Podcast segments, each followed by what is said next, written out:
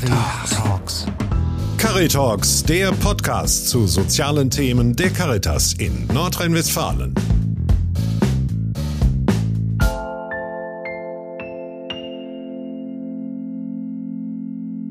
Ja, und dann sagt mein Nachbar ein paar Tage später, hier ist was eingestürzt. Da gucke ich da hinten bei meinem Kinderzimmer. Die ganze Wand ist weg, das Dach fällt um. Da dachte ich, bist doch nicht so einfach davon weggekommen. Ne? Sie sind bei Caritalks. Ich bin Christoph Grätz und ich bin zu Besuch in Altena bei Herrn Lengelsen.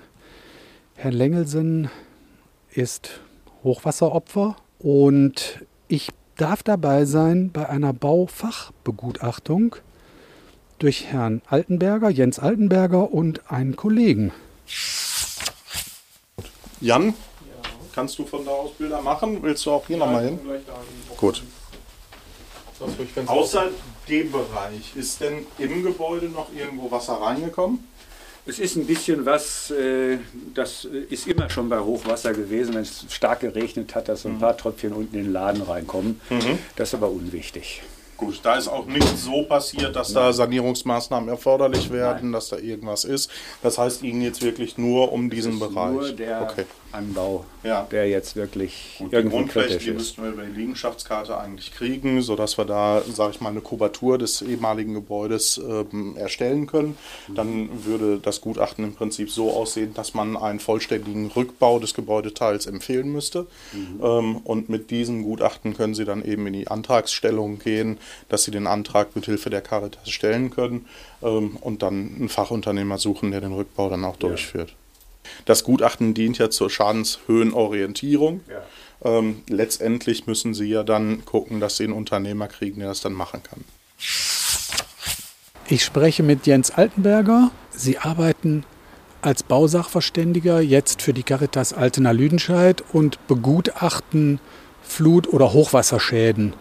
Wie viele Menschen beraten Sie denn? Also wir haben in den letzten Wochen roundabout 15, 20 Besichtigungen gemacht ähm, mit der Caritas zusammen ähm, über die SIHK, also über die Kammer, von der ich öffentlich bestellt bin, kommen äh, ganz viele Anfragen von Unternehmern. Da sind es mittlerweile auch bestimmt schon 10 oder 15 Unternehmen gewesen, bei denen wir gewesen sind. Ähm, und sage ich mal, der, man hat nicht den Eindruck, dass das Ganze abreißt. Ähm, Es scheint eher ähm, konstant so zu bleiben. Die Caritas fragt immer weiter an, ähm, dass sich Menschen bei der Caritas melden und vor Problemen stehen, die sie alleine nicht gelöst kriegen. Ähm, Und auch die Tatsache, dass die Fluthilfe ähm, gewisse Anforderungen hat, was die Gutachtenerstellung angeht, ähm, aber auch Möglichkeiten bietet, dass Leuten, die eben kein Geld haben, geholfen werden kann, sorgt halt dafür, dass eben immer wieder da Nachschub kommt und wir da immer mehr zu tun haben. Was sind denn so die Mindestanforderungen? Kann man das in zwei Sätzen sagen? Ähm, bei den Unternehmern kann man es tatsächlich in einem Satz sagen, äh, denn äh, im, bei, im Bereich der Unternehmer ist es so, dass das Gutachten von einem öffentlich bestellt und vereidigten Sachverständigen geschrieben werden muss. Ähm, bei den Privatleuten ist es nicht so. Da gibt es eine Liste im Internet ähm, auf den Internetseiten der NRW-Bank und des Ministeriums, ähm, die man einsehen kann, wo eben die Kollegen, unter anderem dann auch ich, gelistet sind, an wen man sich da als Privatperson wenden kann, um Hilfe zu bekommen. Können Sie kurz beschreiben, was so die äh, Hauptschadensfälle sind, die Sie so besichtigen? Das meiste sind im Prinzip, ja gut, Wasserschäden aufgrund des Hochwassers. Das heißt, Wasser ist irgendwo ungewollt in das Gebäude eingedrungen, ähm, hat in bestimmten Höhen im Gebäude gestanden, vorzugsweise natürlich in Kellern, aber sage ich mal, gerade hier jetzt in Altena auch viel in Erdgeschossen. Ähm, hier in der Ladenstraße, ähm, an der Ländestraße, wo wir gerade sind, sind die Häuser besonders stark betroffen, weil sie eben an dem rückseitigen Hang direkt dran gebaut waren. Und da ist es sehr, sehr häufig auch eben zu Wasserabfall am hinteren Hang gekommen und dadurch auch zu Feuchtigkeitsschäden in sämtlichen Etagen, weil die Gebäude teilweise fast mit dem Felsen verbunden sind und dadurch dann Wasser eingedrungen ist. Ansonsten meistens Keller, Erdgeschosse, wo die Böden dann betroffen sind, wo die Wandflächen betroffen sind, wo Rückbaumaßnahmen erfolgen müssen, Trocknungsmaßnahmen, Desinfektion und so weiter und so fort. Und was macht das Hauptausmaß der Schäden aus? Das Hauptausmaß, kann man nicht immer, nicht immer gleich bestimmen. Ähm, das kommt darauf an, wie viel Wasser eingedrungen ist, wie hoch es gestanden hat und wie schnell man im Prinzip auch mit den Beseitigungsmaßnahmen angefangen hat.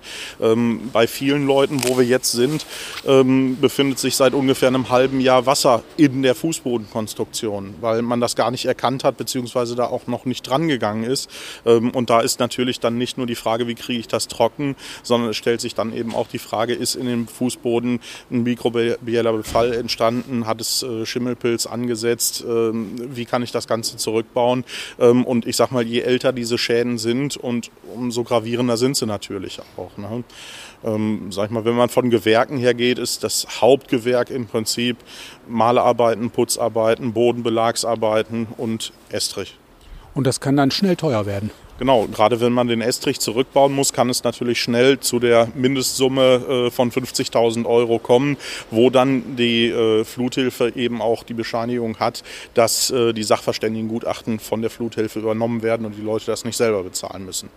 Wobei in den FAQs im Internet auch drin steht, dass selbst wenn diese 50.000 Euro nicht erreicht werden sollten, die Sachverständigenkosten zu 100 Prozent erstattet werden. Denn und das ist eben auch meine Meinung. Wie soll der Laie denn im Vorfeld entscheiden oder wissen, bin ich jetzt unter 50.000 Euro oder bin ich da drüber? Was ist, wenn der Laie entscheidet, hm, das ist bestimmt 50.000 Euro und ich komme zu dem Ergebnis, nee, es sind nur 46.500? Dann kann man ja schlecht sagen, ja, jetzt musst du den Sachverständigen bezahlen. Und so ist es eben auch nicht. Die Kosten werden also immer übernommen. Ähm, und auch die Caritas hat natürlich Möglichkeiten, Kosten zu übernehmen. Genau, die Caritas, die hat für ihre Mandanten oder Kunden ähm, den Service eingerichtet, dass alle Kosten und alle Gutachterkosten, die entstehen im Laufe der Zeit, die wir jetzt hier ansammeln, erstmal die Caritas in Vorkasse übernimmt und ähm, die, die Rechnungen ausgleicht. Und wenn dann eben die Fluthilfe gezahlt wird, das Geld halt eben wieder zurück zur Caritas fließt. Und ansonsten, wenn es nicht bezahlt wird, das über Spenden abgewickelt wird. Gibt es so eine Art grundsätzliche Empfehlung, die Sie den Menschen geben können, die jetzt betroffen sind? Ähm, natürlich, äh, sage ich mal, appelliere ich daran, sich rechtzeitig Hilfe zu suchen, äh, nicht irgendwie versuchen, alleine voranzukommen. Äh, wir hatten das jetzt gerade in dem Fall, wo wir mit dem Herrn ja auch gesprochen haben, auch. Äh, Eigenleistungen werden so gut wie gar nicht erstattet. Da hat man große Probleme, überhaupt etwas zu kriegen. Ähm, von daher kann ich immer nur dazu raten, rechtzeitig einen Fachmann mit hinzuzuziehen. Ähm, denn wir sehen auch, sage ich mal, wenn man bei einem Schaden etwas weitergehen muss, wenn man beispielsweise den Boden rausnehmen muss, wenn man Estrich nehmen muss, äh, ob eine Konstruktion nicht mehr tragfähig ist, das sieht man sehr häufig als Laie nicht. Und wenn man einmal fertig saniert hat und muss wieder von vorne anfangen, weil man was übersehen hat, ist das gerade bei Feuchtigkeitsschäden immer sehr ärgerlich. Wie sieht das denn aus so mit der Versicherung? Also äh, sind die Menschen, die Sie beraten, versichert? Die meisten Menschen, die wir beraten, haben in der Tat keine Versicherung, denn daher ist das Ganze ja ins Leben gerufen worden.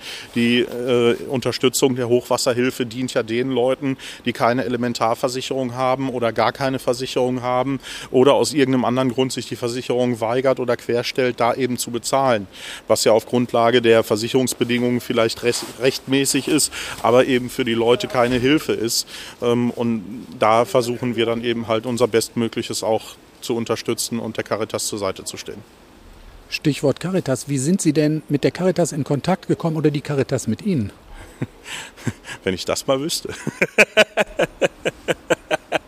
Also die ursprüngliche Geschichte war, glaube ich, so, dass von einem befreundeten Unternehmer, mit dem ich mich regelmäßig im Unternehmernetzwerk treffe, äh, seine Mutter einen Flyer von unserem Büro mitgenommen hat zur Caritas und die Caritas auf der Suche nach einem Bausachverständigen war, der die anfänglich so ein bisschen unterstützen kann. Und dann haben wir viel telefoniert ähm, und ich, ich habe versucht, erstmal beratend tätig zu sein, um die Mitarbeiter der Caritas überhaupt irgendwie auch in die Situation zu bringen, dass sie wissen, worauf müssen die überhaupt eingehen. Und daraus ist ziemlich schnell ein Verbund gewachsen, ähm, dass wir gesagt haben, okay, wir arbeiten zusammen. Ich mache den technischen Teil, die Caritas macht den Teil der ähm, Hilfe bei der Antragstellung. Und ähm, das hat von Anfang an im Prinzip gut gepasst, wir haben gut zusammengearbeitet. Ähm, ja, und so ist das Ganze eben so gewachsen, wie es jetzt auch ist, dass wir im Moment fast vier, fünf Termine in der Woche mit der Caritas zusammen machen, um den Leuten hier zu helfen. Ähm, Welche wichtige Frage habe ich vergessen zu stellen oder was ist, was ist Ihnen noch wichtig, unseren Hörern mitzugeben? Ich glaube, Sie haben keine wichtige Frage vergessen. Mir fällt zumindest keine ein.